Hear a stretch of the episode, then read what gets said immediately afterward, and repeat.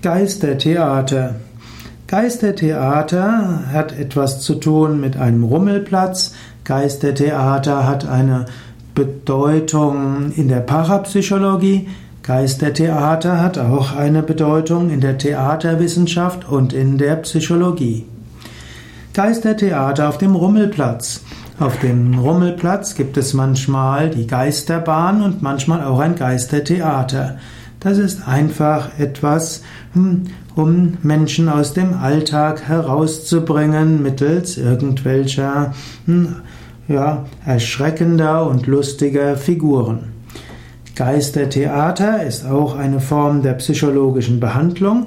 Man stellt sich vor, dass die einzelnen Teile seines Wesens irgendwo sich verkörpern, eben als Geister, lässt diese, hm, gibt diesen eine bestimmte Gestalt, entweder in seiner Vorstellung oder eben man macht das aus Puppen, um dann zu erkennen, was in seinem Geist eigentlich drin ist und lässt dann die Teile seines Geistes miteinander spielen. Das ist in diesem Sinne ein Geistertheater.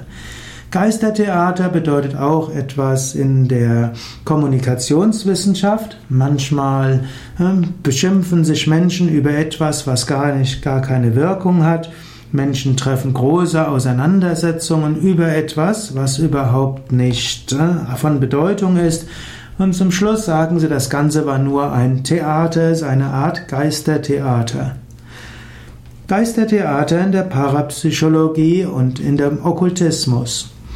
Geistertheater ist die Bezeichnung für Spukvorgänge, die eine ganze Handlung ablaufen lassen. Geistertheater ist dann auch eine bestimmte Form des Spukvorgangs, der immer wieder wiederholt wird, und zwar am selben Ort. Es gibt manche Spukschlösser, äh, sogenannte Hunting Castles, an denen in bestimmten, an bestimmten Terminen im Jahr oder zu bestimmten Uhrzeiten bestimmte Spukphänomene ablaufen in einer bestimmten Reihenfolge und das wird dann eben bezeichnet als Geistertheater.